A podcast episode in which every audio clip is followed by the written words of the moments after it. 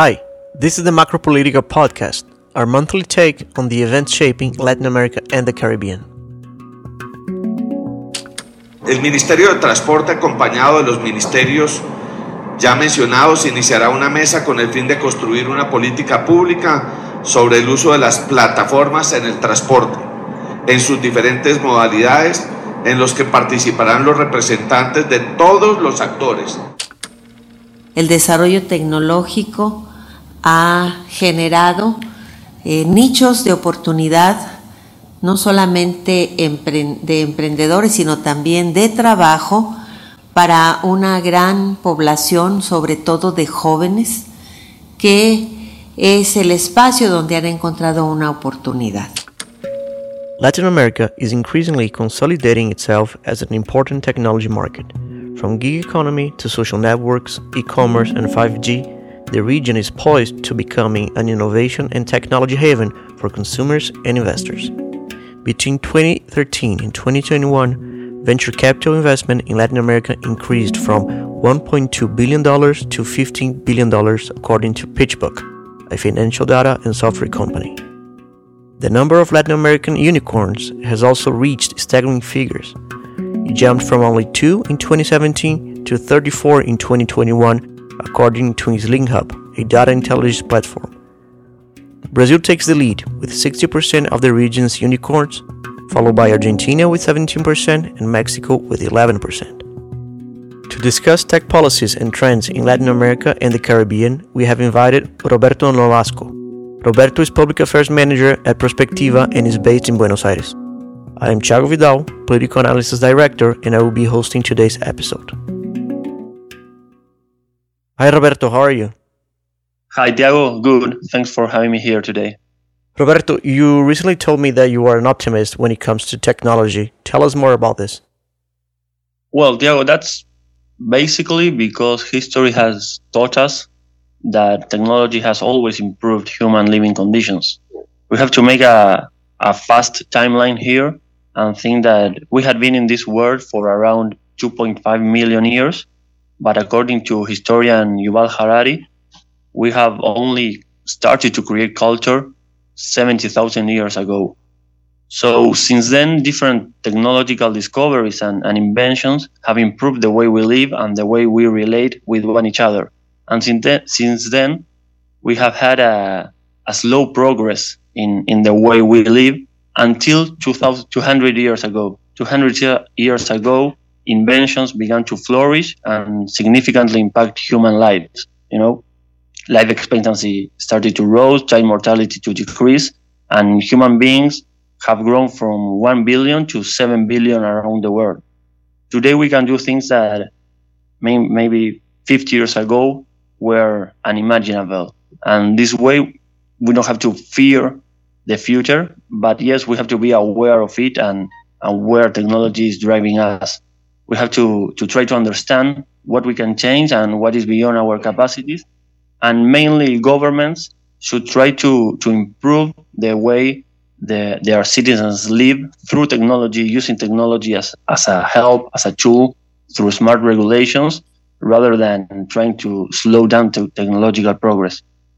Roberto, uh, speaking of regulation in history, in his book, The People versus Democracy, political scientist Yascha Mounk states that uh, across the, the West, the last three decades have been marked by the growing role of courts, among other national and international institutions. His statement was made, just so our clients know, precisely when uh, when he was referring to the growing role of traditional and non-traditional government institutions in people's lives. Here in Latin America, we have become somewhat used to seeing a growing involvement of the judiciary specifically in health related issues, such as in the debate over the state's obligation to provide citizens with high cost medicines. In the technology sector, however, this is something relatively new. What are your thoughts on this trend? How, how do you see the involvement of non traditional government agencies and also traditional government agencies uh, in the regulation of technology? Well, let's start with the with the case of health when we look at the different judicialization processes in, in the region, they arise out of the debate about the role the state is guaranteeing adequate living conditions for its citizens, like, like the one you mentioned, you just mentioned regarding high cost medicines. And this is especially true in countries that have broad public health coverage. Putting it differently, maybe, in many uh, of these cases, the debate is not about the lack or excess of policy regulation, but rather about the, the role the state should have and should play and how far the, the obligations of it should go.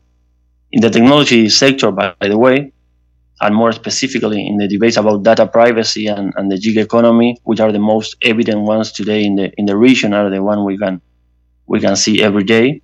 The increasing involvement of, of the judicial branch seems to arise from the total or, or partial absence of legislations that regulates the the new economic and, and social dynamic. Let, let me here be clear. Technology is moving forward in a really fast pace, really, really fast, and the regulations are not catching them up. So all the conflicts generated from, from this new economy and, and social dynamic are solved in the in the judicial branch with laws that are from some years behind. But when you mention Latin America and the region as a whole, uh, do you mean like the entire region, in fact, or is there a country or a city where these new conflicts between regulations and agencies are taking place more often? Well, Tiago, basically all across the board. We have to take into account that countries have uh, different speeds when it comes to technological progress and, and invention and advancements. So we won't find the same conflicts at the same time in, the, in, in all the countries but we may have through time similar and very similar conflicts in different countries.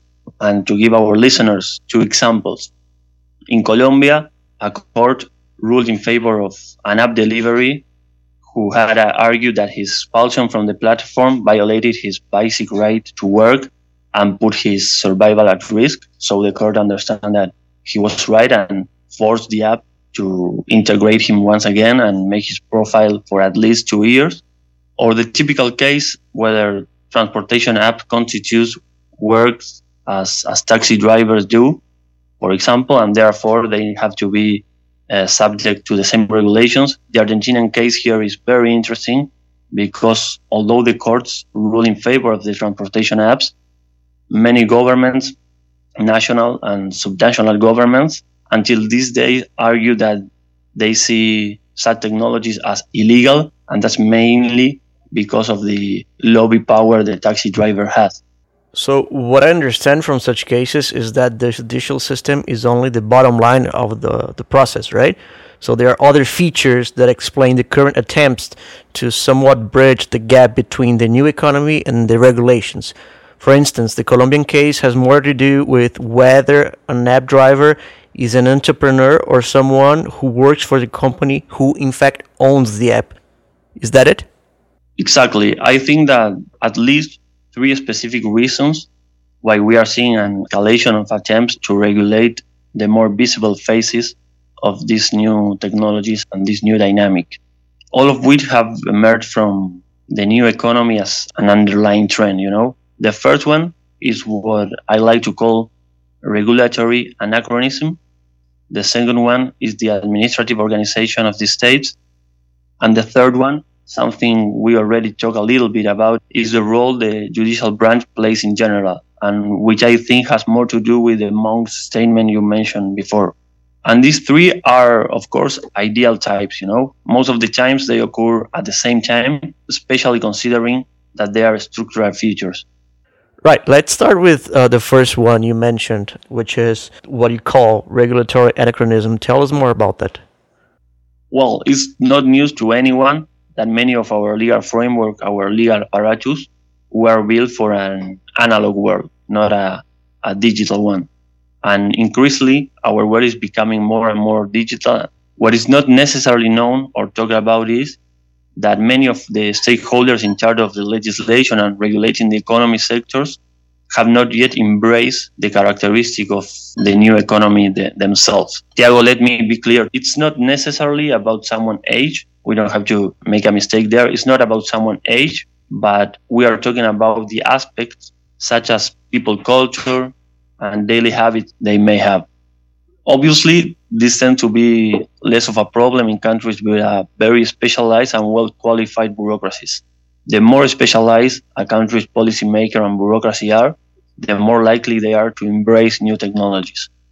Roberto, this is very interesting and important because one of the things that we always like to emphasize to our clients here at Prospectiva is that public policies are a generic instrument in the sense that they are not neutral tools. On the contrary, I mean, precisely because policies start off as generic, at the end they tend to carry the personal values of those people who were involved in the policy making process. But anyhow, moving forward, what about the second reason you, you mentioned, which is the administrative organization of the state? Well, here's where things get a, a little bit more complicated. By administrative organization, we are specifically talking about the different levels of government in a country. For example, Argentina, Brazil, Mexico are federalist states. This means that they have autonomous levels of government whose decision may eventually convert or divert, or even worse, overlap. What has often been the case regarding gig economy discussion, for example, is that it's not always easy to identify from the outset who is responsible for legislating or regulating a specific issue, who within the same government or the different levels of government. Give, let me give you an example that, that you may know. Brazil has about 6,000 cities in addition to 27 states and the central government. All of them are autonomous and therefore have their own legislative bodies and regulatory agencies. Even if we were only talking about the local level, can you imagine 6,000 municipalities legislating on exactly the same issue and possibly producing different results? This is a reality in many cases and it's a huge challenge for gig economy companies and, and startups to face. The scenario is quite different in countries like Colombia and Chile that have centralized governments. In these cases, policy making might be uh, a little bit easier. And let me be clear to the audience and be clear to you. I am adding a lot of quotation mark here. You know, easier in a very simple way of saying it, because there are fewer decentralized discussions and therefore fewer actors trying to shape the final outcome meaning the more government levels a country has, the more likely it is that the judiciary will step in. Is that it? That's a, a possibility. Although I wouldn't say this is a foregone conclusion, we would need solid data to affirm that, but it has happened in some cases, yes. What I think is more certain is that the more regulatory agencies a country have, the more likely it is that there will be some level of overlapping legislation. Right. What about your third argument, the courts? Well, beyond specific sectorial discussions, there are countries where the judiciary has long played an active role in shaping public policies. Basically, because the courts have a role in those societies that for some people may go beyond the conventional judicial attributions they are used to. I'm referring to what some scholars are likely to call judicial activism I personally find this expression a, a little bit troublesome, but it's a, a well-known expression. So, in, in a nutshell, there are, the third case basically refers judicialization of the policy-making process as just another ramification of the strength that the judicial branch has in some countries. I mean, beyond the technology sector. And Brazil, Colombia, and Mexico being good examples of this trend. Uh, certainly not the only ones, but yes, I think today these are the best examples of Latin American countries where the, the courts play a big role in shaping the policies. Roberto, allow me to shift the course of the conversation a little. You've mentioned a few times the fact that gig economy is currently one of the most visible faces of technology in Latin America, or one of its most relevant trends nowadays, at least. Let's deep dive into this topic what's the state or the art of gig economy in Latin America and the Caribbean countries today? Gig economy is certainly the biggest trend today. No question about that. 5G and data privacy are also two big trends. We can also mention now artificial intelligence that is becoming of, of public use.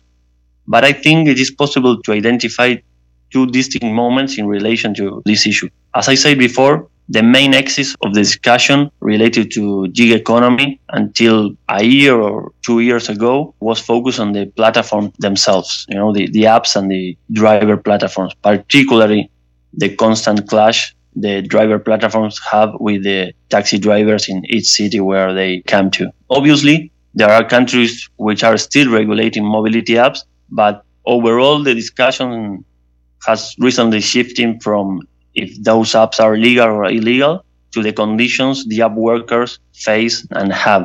Because gig economy workers are mostly informal, what many policymakers and politicians argue is that these workers alone have to bear the increasing labor cost while also seeing a decreasing of their monthly incomes.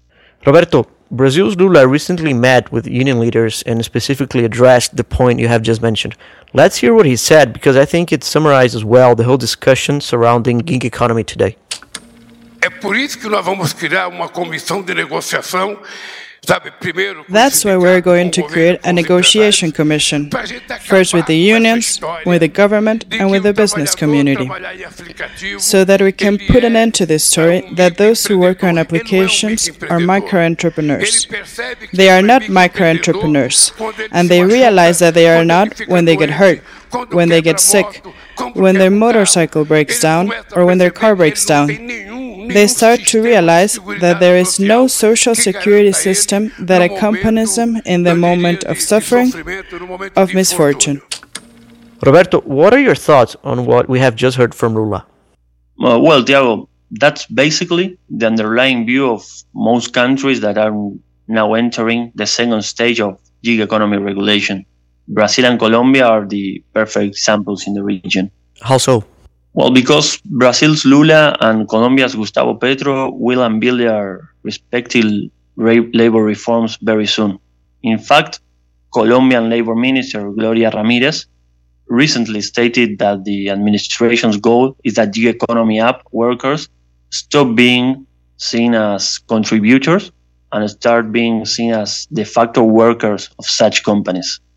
But Tiago, as I said before, this is not only a trend here in Latin America.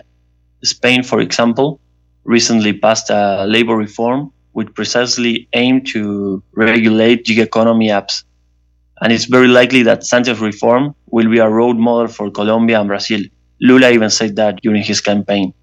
And do you think that this trend is somewhat related to the ongoing pink tide here in Latin America? Yes, I mean, the fact that 90% of their region's GDP are now in hands of left wing presidents certainly contributes to this tendency. Nevertheless, I think that the regulation of gig economy apps, especially in what regards of formalizing the gig economy workers, would happen regardless the ideology of presidents, the parties, or the Congress. Why? Mainly for two reasons. First, Latin America and the Caribbean have a high level of informality. In some countries, it's almost 70% of informality. This means uh, a significant portion of workers that doesn't have social security coverage, which in many cases explain the worsening of their quality of life, especially after COVID-19 pandemic. And secondly, precisely because the worsening of their quality of life, many workers in the gig economy, especially delivery applications, motorcycles, and cyclists, have taken to the streets. And this often creates traffic jams and other kind of urban problems that the governments will have to address. There are now very well organized movements throughout the region that intend to plan a, a large scale protest led by the gig economy workers, something that until now we haven't seen. It is interesting, Roberto, that you brought up the Spanish case before. One of the things that we like to emphasize here Prospectiva is what we call the regionality of public policy, meaning that policies are rarely an isolated event. On the contrary, they are usually the outcome of a process that involves the sharing of experiences and practices between public and private individuals and organizations. Exactly. And while we tend to focus on the sharing of experiences uh, among different Latin American countries, it is important that we have in mind that this is often a, a broader event. It's not only a regional one. The fact that Colombia and Brazil are taking inspiration from the Spanish experience to elaborate their labor reforms is a good example of this. Something that Tiago will certainly not remain only in these two countries. And that will not be restricted to regulating gig economies either, right? Absolutely not. I mean, we've been talking mostly about delivery apps, but there are other debates regarding new economies that will also be worth watching here in Latin America. Just to mention you fast uh, a specific case, the regulation of vacational rental apps, a debate that is well advanced in Europe, for example, but that is already starting to happen here in some Latin American countries. And they have very similar arguments and justifications. So it's likely we might see a very similar outcome from that discussions too. What about them? Well, al- although it is true that gig economy apps have attracted informal workers, especially, and they focus on them, fintechs, on the other hand, have fostered formality in financial terms. Thanks to financial startups and digital banks, many people who had never had a, a bank account and have lived all their life in cash, to put it in some way, have had the chance to digitalize their economy. And this is not a, just a detail in their life. This gives them the opportunity to have financial history, traceability of their movements, different ways of savings, opportunity of taking a loan, or their financial world had opened up thanks to the fintechs. Just to look at some data regarding digitalization of financial services in Latin America, FIS Global estimates that by 2025, digital mobile wallets will represent 25% and 50% of all e-commerce and post payments, respectively. Digital wallets are especially popular in Mexico, where they accounted for 27% of 2021 transactions value, not the individual movements, but 27% of transaction values, and are estimated to reach by 2025 at 36%. Real-time payment methods too have seen a significant increase throughout Latin America and the Caribbean, but mainly in Brazil, Chile, and Mexico. What about policy discussions beyond the gig economy and fintechs? How have they been shaped by foreign trends?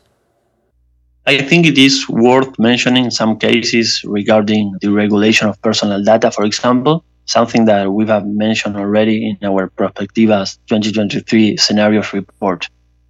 The European Union regulation was the basis for the regulation of several Latin American countries like Brazil, or for example, Convention 108 Plus is a binding multilateral mechanism that extends over several continents. Here in Latin America, first country to enter was Uruguay. Therefore, if the tech regulation of developed countries and regions are considered as good as good practice and good outcomes, they will be likely to be used in other parts of the world too. In this case, it should be noted that there is already a proposal in the European Union for a common regulation for artificial intelligence. Correct me if I'm wrong, but I think Argentina has recently relied on foreign experiences to also regulate personal data, right? Yes, yes, of course. The Argentine agency in charge of regulating the, the storage and use of personal data has relied on regulations from, from other countries and also multilateral organizations such as the European Union, as the example of Brazil we already mentioned, Ecuador, Convention 108 and 108 plus, the Organization of American States recommendation on this topic, for example, as well as recommendations from UNESCO. Again, it's another clear example of the regionality of policy making. It is worth mentioning also that while Argentinian government has formalized a, a, bill inspired in these cases, it has not been analyzed by Congress yet. What happened finishing last year on December 2022 was that Argentina ratified its adherence to Convention 108 plus. Uruguay, as I mentioned before, was the pioneer in Latin America to this convention. In a nutshell, Tiago, there are no isolated regulations, or if there are, it is a high risk for a country not to join international standards. There is a huge risk of being left out of the process of globalization of technologies. Roberto, thank you very much for being with us today. It's been my pleasure, Tiago. See you next time. The Macropolitica podcast is produced by Prospectiva's political analysis team for Latin America and the Caribbean. During this episode, you have listened to audios from the Colombian Ministry of Transport, Lula's personal YouTube account, and Mexico's House of Representatives.